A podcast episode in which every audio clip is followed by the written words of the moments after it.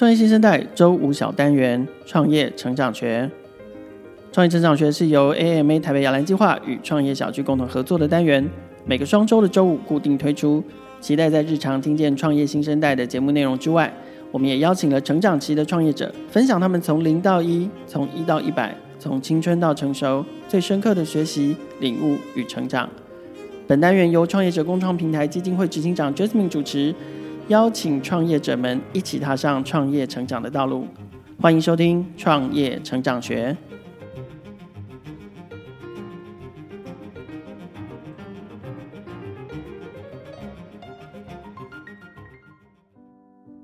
大家好，我是 MA 的 Jasmine。不晓得各位听众朋友还记不记得我们创业新生代向创业家学成长的第一集节目？我们邀请的来宾是先乳坊的龚建嘉阿嘎，跟我们分享的是创业路上他一直坚信的价值是善良。好的，我们今天邀请到的来宾呢，一关生计林书胜，非常的反骨，今天应该是来唱反调的，因为他要来跟我们分享的是良善。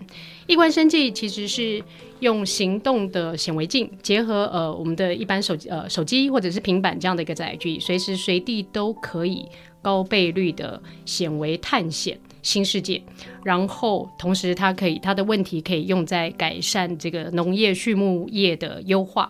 或者它可以变成我们学龄儿童的一个教育上的一个工具。那我们请一关生技林书胜跟大家打个招呼。嗯、呃，大家好，我是一关生技的书胜。嗯，书胜好。呃，你好。我一开始还是要请书胜介绍一下你自己。不过书胜的介绍，我先帮他摘要。呃，一个关键字叫疯狂。他不管是学习历程，或者是后来创业历程中的翻转，都不太一样。好，那让我们知道林书胜，您涉猎的专业领域有多少？嗯，大家好。那我比较特别的地方是，其实我大学是念土木工程，然后后来在研究所在念电子工程。那我博士班的时候，其实去念了生物工程。那我这些学历，在我后面的时候的我的经历。呃，是比较特别的，对，都用到了，都用到了。对我，那我曾经有三个时期，其实大家说我比较疯，就说我疯了。那第一个时期是我从园区呃离开要去工研院工作的时候，那当时我同事说我疯了，因为那时候的园区的新，我我刚好搭到那个园区末端班的时候，就是呃股票啊，然后分红费用化钱，对对对对，股票啊，然后薪资啊，我曾经领过七到十二个月的年终吧。您，请问您领七到十二个月年终的时候，您当时的产值高吗？我产值超高的，我那时候接 Sony 的一个案子，我帮公司赚了三亿，我才领三百万，是不是少了一点？哇，真的，请告诉我是哪个企业这么苛克扣员工？我现在可以说吧？不行，大家去 Google 就知道。好的，所以你做了疯狂的决定，但好放弃这样的优渥高薪，当时是为了追求什么？你心中的那个 calling 是什么？我当时就是在呃园区，其实是做电视的东西相关的东西，然后从还做一些 satellite，因为我那个在那个 Nest 的时候，其实是学的是那个电子工程，嗯、然后那时候学我我我念的是通讯组、哦、那时候选的是通讯组，所以我们从 satellite 上面的讯号打下来，然后收到电视上面去，然后也有做那时候的数位电视，那那阵子刚好就是从那个 CRT 电视要转成数位电视的时候，所以我就刚好打上那一波，然后。所以我从园区要离开的时候，那时候听着听着像是进了园区以后可以一路做到退休啊。对对，其实我现其实我现在的同事都做的蛮不错的，就是至少都做到高阶主管，然后年薪应该搞不好比我公司的营业额还高。在这里我们应该不方便揭露 您的营业额，呃，也还好了。然后对，所以我后来从呃园区离开到公园，是因为我觉得做了一阵子嘛，做了两两年多，快三年了。然后我觉得我我不想再做一些娱乐的东西，我还是希望做一些产品。我不是说电视对这个社会是没有价值，而是我希望做一些我们听得出你的弦外之音，医疗的东西，然后希望做这些产品对这个社会是更有价值的。所以你当时的医疗应用是什么领域？我当我当时其实不是，我当时其实是去公园院是做 IC 设计的，嗯，然后那时候很早期，那公园那时候还是很主流啊，非常主流，对，那时候是还是很主流的东西。然后可是我是想要偏那个比较偏医疗上面，可是我先去做那个晶片设计这段时间。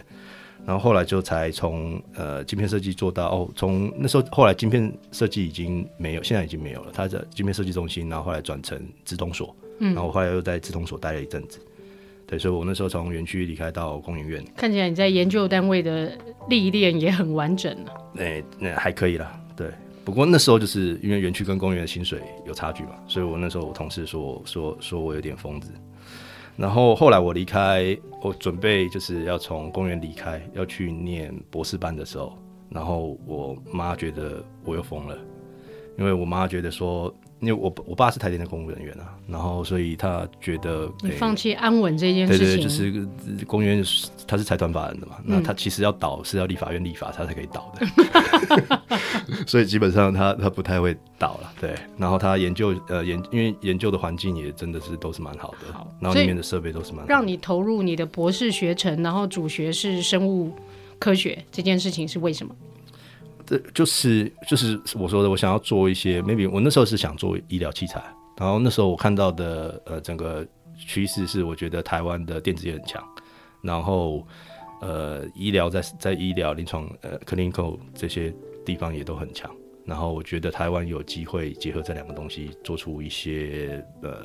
帮助这个世界有影响力，所以这落实在你的创业的初期了吗？对，后来就是我创业的初期就做一些，嗯，就做比较想要做癌症相关的东西的研究，的确也就是落实在我我创业创业的最初期的项目，是解决癌症问题，对，对，解决癌症问题。嗯，不过我是呃离开光源院以后要去念博士班的时候，然后到博士班念到中间的时候，我就想要创业。对对，不过我从呃工研。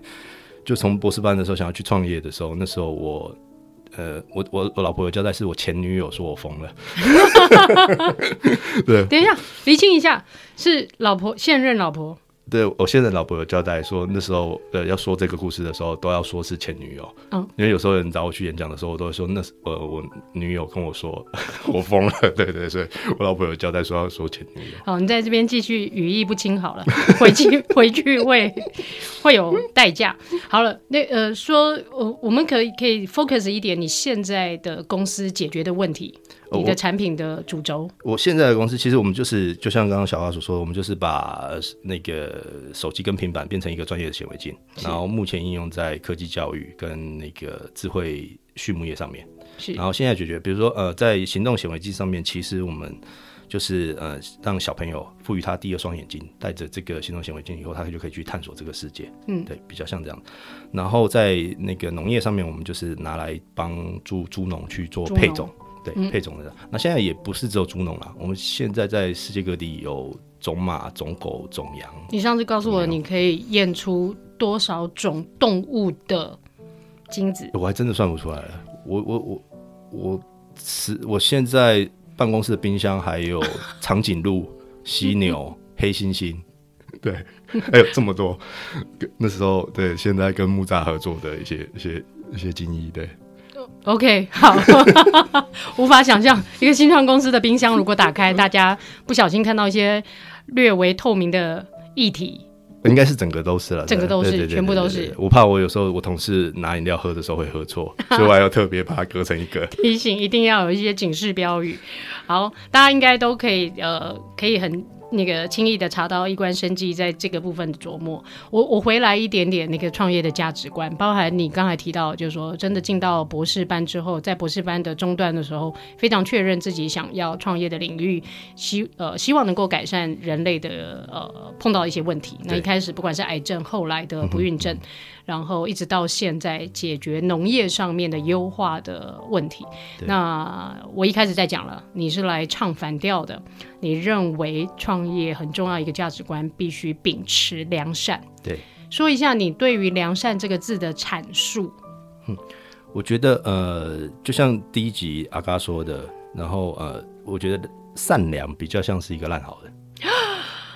龚建家先生，我们他他有说这个事情，然后可是我觉得良啊，就我而言，我觉得良善是比较适合的，因为我觉得良善是它是有底线跟有判断的善良这件事情。对，那可以告诉我，真的用在你的身上，你的实践，或者是碰到一个什么样的情境？你刚才说的底线跟实践这件事，嗯，就是当初我们呃。创业的时候，其实因为我们做出了这个技术，然后做出了产品以后，其实很多人想要来找我们合作。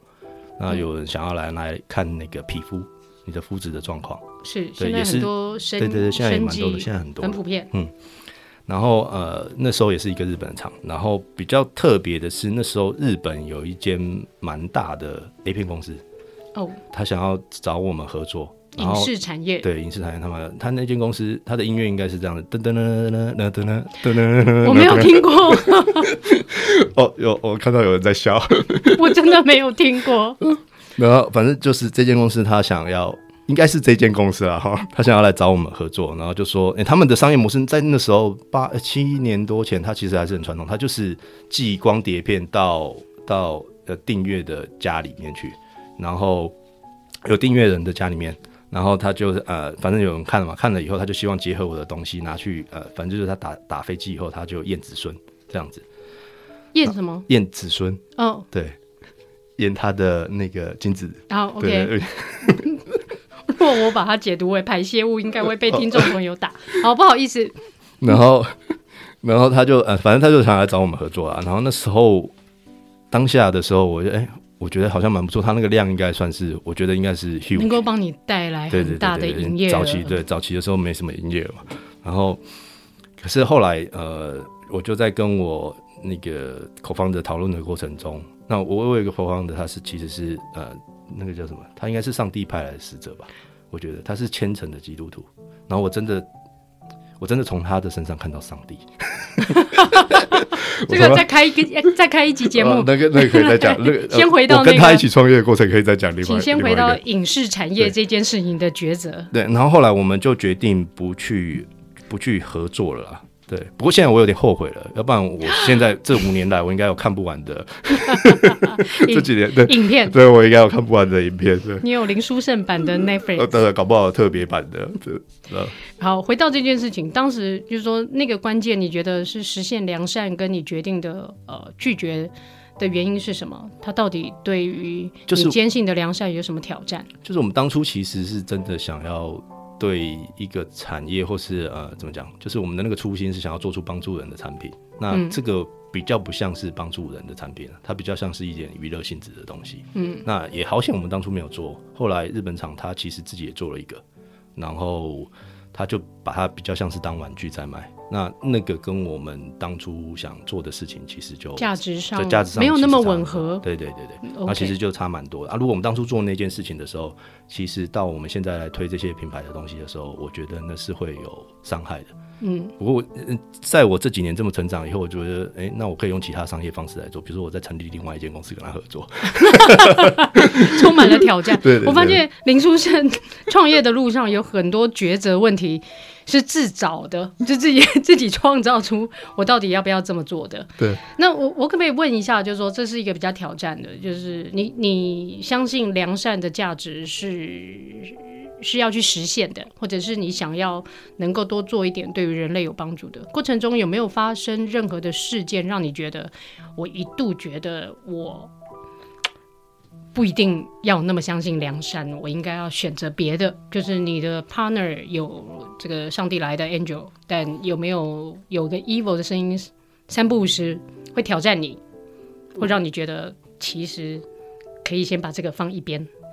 我我觉得是一定会有的啦，就是因为你要在呃生生存跟理想之间做做做选择嘛，所以当时我觉得这种声音都一一直在我的耳边耳边徘徊。嗯，可是因为我觉得有几个 co-founder 的好处，就是它会让你更坚信这个立场，一个提醒。对对，他会一直旁边像一面镜子一样，一直提醒你。所以你的创业伙伴们比你还像一个 angel。对，我觉得，我觉得是，我觉得是会会提醒你，因为我我觉得做到呃执行长这个位置以后，他会承担到别人看不到的压力，嗯，对，然后啊这些压力有时候又不能讲，对啊，所以他们可是 你不能跟他们讲，但是他们啊会虽然看不到你这些压力，可是他会不断的从旁提醒你说。那当初到底为什么要做这件事情？所以我们很常在公司里面讨论的是，我们为什么要做这件事情。所以你会不断的检视初衷吗？我们会不断的，呃，我们倒也不是说检视说，而是我们运气很好。我们在实验室本来就是就是想想尽呃那个台大胡老师这个实验室的人，本来都是一想要做医疗器材的人，所以他其实都有一定想要解决一个对讲解决一个比较呃怎么讲比较呃人类医疗的上面的问题，嗯、所以那想要。做这件事情的时候，基本上他的价值观，基本上我觉得就、嗯、就带着良善。出发点、立基点大概有一个基本的呃原则在那里。对对对对对对。好，呃，我们待会休息一下，再回来跟书圣谈他的良善的价值如何发挥在跟团队沟通，或者如何发挥在跟他相关的供应链的伙伴，他怎么去落实这个部分的实现。嗯、我们稍等回来。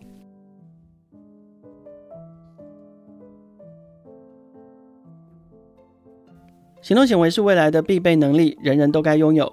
十七世纪显微镜发明后，人们终于看见肉眼极限外的事物，并发展为现代医学、生物科学、电机、材料等不同学科的基础。这一切都始于看见另一个尺度的世界。Uhandy 行动显微镜赋予大人小孩拥有第二双眼睛，探索自然，唤起好奇心，将专业显微镜变得易入手、好上手，所有人都能随时随地用显微尺度观察生活。点击节目资讯，立刻拥有 Uhandy 行动显微镜。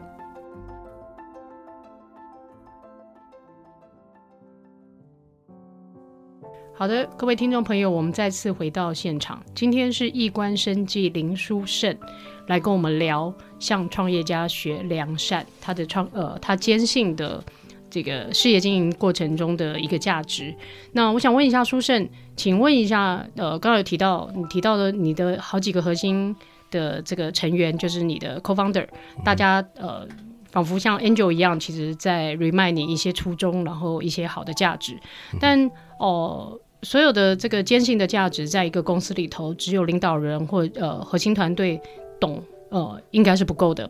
所以日常你们有没有方法，或者是你们会透过一些什么样的事件去落实到让公司的成员，让你的团队整体都可以实现这件事情，相信这个。嗯，我觉得因为我很幸运啊，我们五个共同创办人，然后后来那个另外我其实是有五个共同创办人的，嗯，那现在当然是四个在公司，然后另外一个是学妹，她其实也是一直在帮忙我们，只是她因为呃生涯规划的关系，她去了英国，然后在在国外工作这样子。是。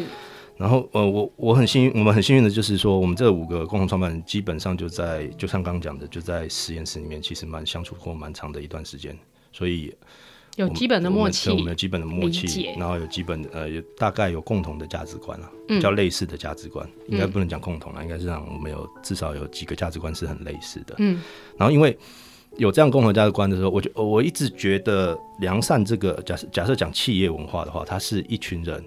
然后相处了一阵子以后，然后有共同的价值观，相处了一阵子以后，然后他才有办法形成企业文化的。是对。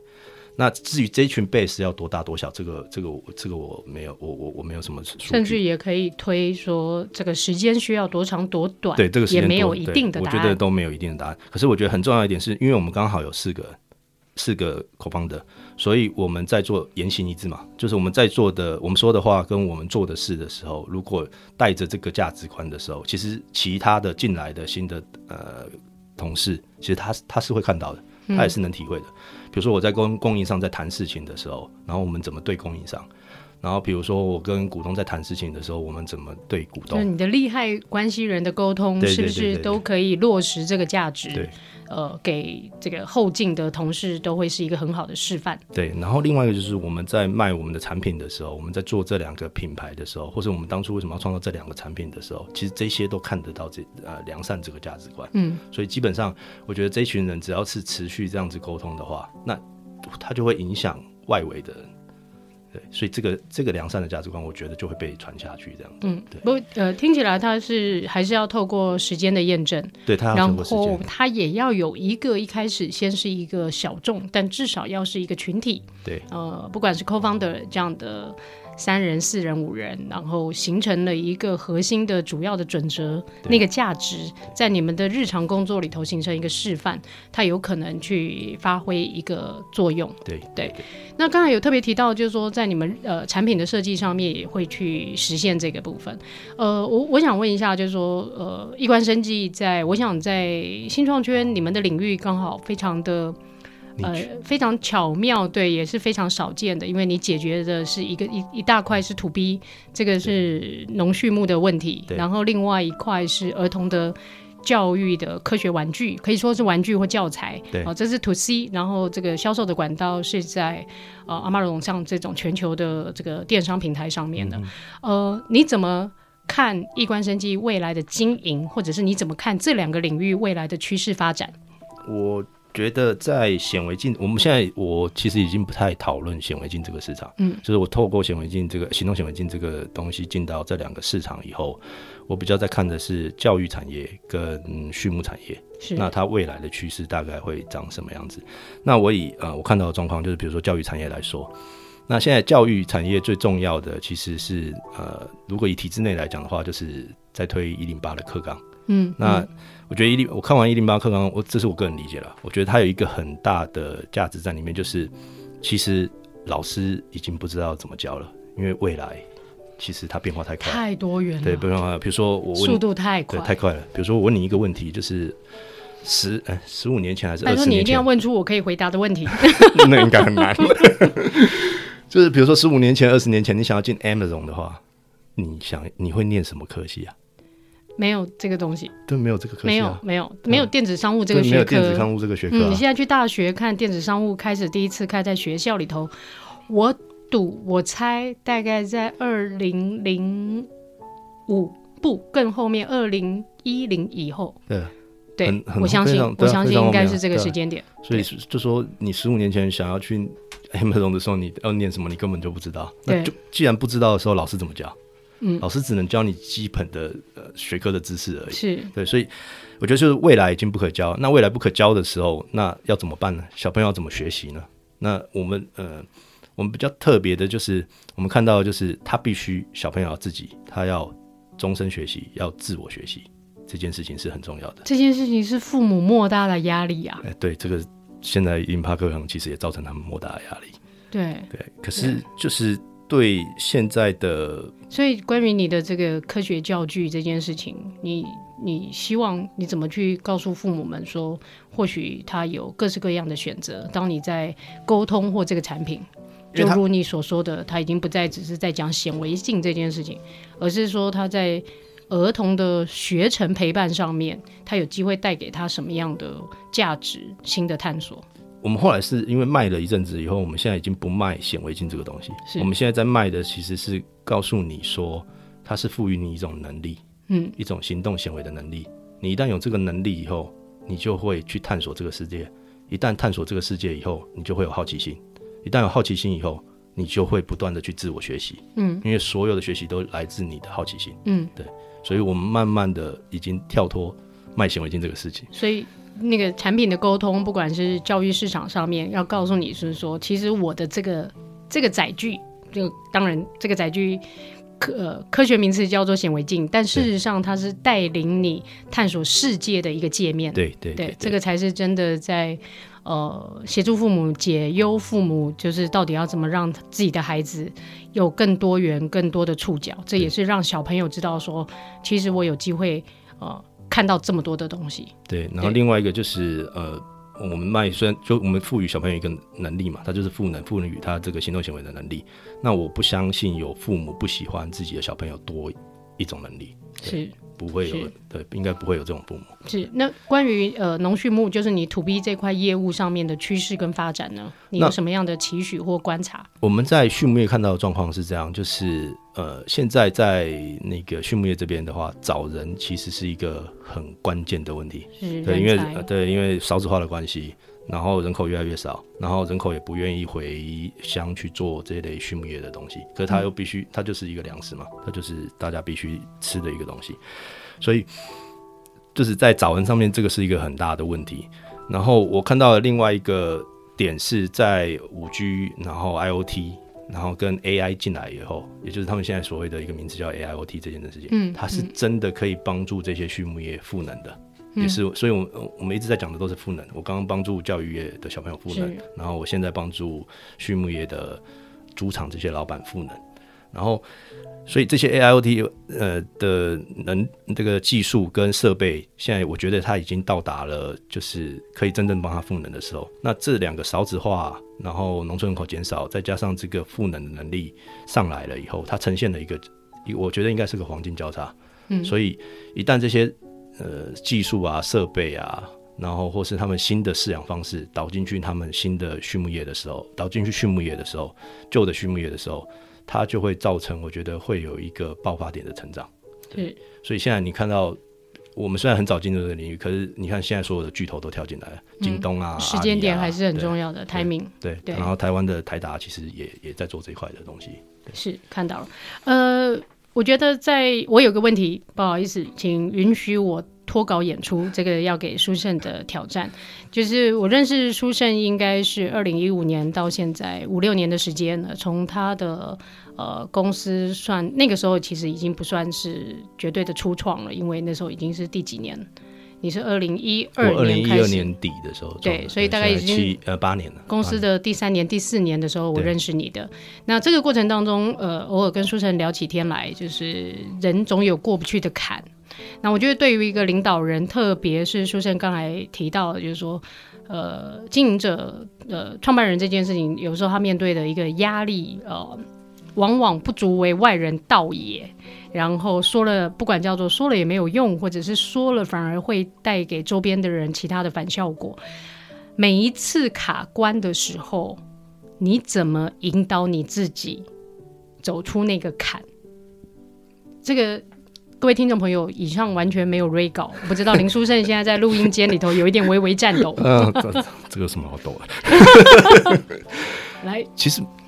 我觉得卡关的时候，我我个人因为是有在打网球了，运动，对我我我会透过运动去排解这些压力。然后另外一个就是我之前有玩一些极限运动嘛，比如说滑雪啊，嗯、然后深潜啊，scuba diving 这些东西。然后我觉得啊、呃，我所以我觉得我爸妈从小陪我培养我这个打网球的习惯是非常好的。因为像我比如说去游泳或是去做瑜伽，其实我是无法排解压力的，因为那个比较算软性的运动。然后可是打网球，他就必须要拿拍子，需要一个快速的对对对，他快速的力量的释放。对对对，他释放，然后他一直打那个东西的时候，你会发现他的他就是没有那么气了。然后打完球以后，有时候运动完的时候回去又很开心，所以然后隔天睡起来以后就哎。嗯就是这样嘛。科学家告诉我这是脑内啡的，对对对。可是我不知道这是真的还是假的。不过我是真的打打完东西以后，呃，打完网球以后，每次打完回去以后，就那个压力就没有那么重了。嗯，对对对。所以至少你找到一个方法让自己舒压。嗯哼，嗯哼。但我再追问一下，舒压是一件事情啊，问题还没有解。嗯那又如何解题呢？那要解题的时候，那就是要增广你的见识了。那增广见识的时候，我觉得 AMA，哇哦！你在节目的第二十六分钟三十秒的时候，终于说出关键字。你是是你要逼我说出这个字？并没有。好了，来说一点。我想这是这是一个，就是呃，AMA 基本上就是我们有很多嗯。就是都是创业家的朋友嘛，然后另外一个、就是、有共鸣的地方，对对，然后另外是大家抱团取暖，是是倒是不会这样子啦，不过就是至少是呃，就是有人站在跟你同样的立场去想事情的，那这些事情就变可以讨论嘛。然后旁边的这位朋友很可能，呃，他可能上个月或他去年面对你现在，我，懂大家这个心情，就是他去年才过了这个坎，或者他上个月才过了这个坎。对，他说的一两句话会让你相信说，只要我撑过去，我应该也可以更好。对对对对。然后我我觉得还有另外一个啦，就是就是提高你的见识啊。就一旦提高你的见识以后，嗯嗯、你看的所有的问题点它都会变小，就是因为你拉远了嘛，拉高了。这件事情回应到我们节目第三集游智维先生提到的距离，我发现 AMA 的创业家大家是那个来自吃了同样的口水，都说同样的观点。我我如果我还要用数学解释的话，毕竟我要念一些书嘛。其实它就是积在积分的时候，你不可呃在微分的时候，你不可微分的点，那个点叫做断点。呃，接下来我们的节目进到空中大学微积分 解说，所以，要呃，如果那个断点的话，不看到那个断点的时候，其实你只有往拉远的时候，你才可以让它连续啊。对，就是拉远来看的时候才可以让它连续。所以保持一个距离。对，所以保持一个距离。可所以可是，在 AMA 就是这些导师，然后他的一些课程，然后还有面对面的一些讨论，我觉得他拉高了我那个见识。然后一旦拉高我的见识的时候，我觉得心就不会再那么的害怕，因为你大概知道方向在哪里，是，然后你也知道怎么解，只是你现在可能没有能力解，对，但是你知道怎么解，这件事情很重要。是，而且这个我觉得它需要一次、两次、三次。很多次的练习，对，他有很多，你会明白自己的安全边界有多宽。对对对，如果你没有试过的话，有的时候你会觉得我现在承担的压力可能就是很低。但你试过几次以后，你会发现说，我好几次都用同样的方式过来的，那你会对自己有更有信心去面对这件事情。好，最后我要请书胜给那个那个节目外的朋友听众呃建议，特别是创业者。在这个路上，那你坚信的良善对他们来说，如果也有机会发挥作用或影响力的话，你想给大家一段什么样的话？我我觉得创业其实就像我一个朋友，爸爸 Asia 的创办人 Jerry 所说的。哦，严伟志先生，他还没有上节目。他那时候他跟我聊天的时候，他觉得创业就是认识自己的一个过程。过程对。然后他必须要就认在认识自己中，你会察觉自己的知识不足。你的见识低浅，低浅到不行，啊、然后你的胆识其实是不够的，反正就是你有很多很多不足的地方，是对。可是呃，从他这句话，我想补充另外一句话，就是除了认识自己之外，还有理解这个世界。所以创业就是对，就是认识自己跟理解世界。那理解这个世界，就是说你是了解世界是如何运作的，然后你知道技术、产品、市场、资金、环境等是怎么一回事。就像刚刚小花所说的，嗯、我找到那个边界，就跟积分一样，积、嗯、分要找 boundary condition。那我找到那个边界以后，我就会知道，呃，就不会再那么害怕，也不会那么彷徨。对，嗯。然后对，可是当就算了解自己跟理解世界的时候，你还是有很多事情需要有一个中心思想。我觉得对我来说，那个中心思想基本上就是良善。对，是。然后另外就是。因为我现在呃有第二个儿子即将要出生嘛，是我有看到您在呃 Facebook 上面的抱怨，因为第二个小孩还是男生，对，所有父亲，这不能说了，所有父亲都渴望有一个可爱的小女儿的心愿破碎了，没关系，再生一个，第三个我期待。嗯，好，呃，我再生一个，然后第三个万一又是男的怎么办？我帮你养。哦，好，你说的。糟了，节目播出去了。好的。对。嗯。然后我时常在想的下一个事情就是，哦，因为我有些股东，其实他是算是在社会上是呃怎么样，有一定的成就的，显赫的人，对，算是对显赫的。然后我觉得我看到他们一点很好的样子是，他们其实这么大的的的企业，然后他们也觉得说他们的企业。margin 可能很低了，对，可是他必须要把这些钱拿出来投资这些年轻人，是，然后创造一个，因为他们那一代说实在的真的是很成功了，嗯，对，可是我很讨厌他们说一句话，就是呃一代不如一代，哦，并没有，呃，然后我，我每次我每次都会问他们说，我每次都会问他们说，呃，我每次都会问他们说，哎，那。一代不如一代，那我们这一代的环境不是你们上一代创造出来的吗？对。对，那到底是如何一代不如一代？嗯，这个可能是没有办法用一个循环，就是说这件事情到底是从哪边开始，呃，这个出了错了，走了差了，而是说，其实我至少我觉得我多数接触到的前辈是愿意跟。年轻人有一个和谐对话，然后在这个过程当中，他们的互动是基于呃双方都会更好，甚至于有更多呃非常非常这个呃，我觉得虚怀若谷的前辈让我感觉到的是，他们经常说一句话叫“我在年轻人身上学到更多”。对对对对对对，对，所以我在那些呃大企业的高层上，他其实他他们跟我讲了一件事情，就是说呃，如果你们都不去创造你们的自己的生意的话。那下一代怎么办？嗯，所以我就觉得，呃，我很想创造的一个是，就是比如说我在畜牧业的努力，我在我在教育界的努力这些东西，然后能帮下一代，就是我儿子他们创造一个更好的环境。是、呃，对，就是台湾不是只有硬体，那它应该应该有其他的产业。对。对对，多元的世界，其实我们呃跟世界的距离没有我们想象的那么遥远，对，其实是很值得去探索跟去实现、去拉近那个距离的。嗯、好，今天非常感谢书圣一关生一关生计的林书圣跟我们分享他对于良善的理解。今天在节目当中，我想一开始大家可以听到他不管是在他学习的历程，从他的大学。的学习，他的研究所到他的博士，然后一路到他创业以后，他坚持的一个核心理念，那、他想要对人类的生活做一些改变、一些改善、一些不一样的事情，让他一路走到现在。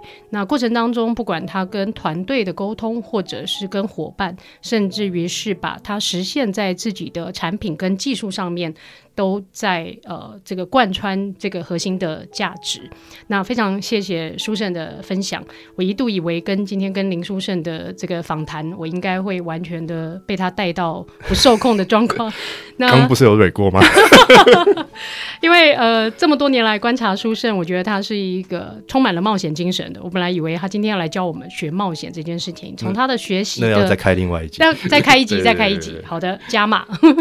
那呃从他的学习。历程，他其实是充满了转变跟冒险的。从他的创业历程，他的这个呃核心解决的问题在不同的领域，但他永远抓住一个这个 core value，就是他相信良善这件事情。那很谢谢书胜今天来跟我们分享。谢谢那各位听众朋友，如果你喜欢 AMA 与 Meet 创业小聚合作的新单元，欢迎你分享给你身边的朋友们，也记得要订阅创业新生代，让更多人认识创业家的精彩故事。我们下次见。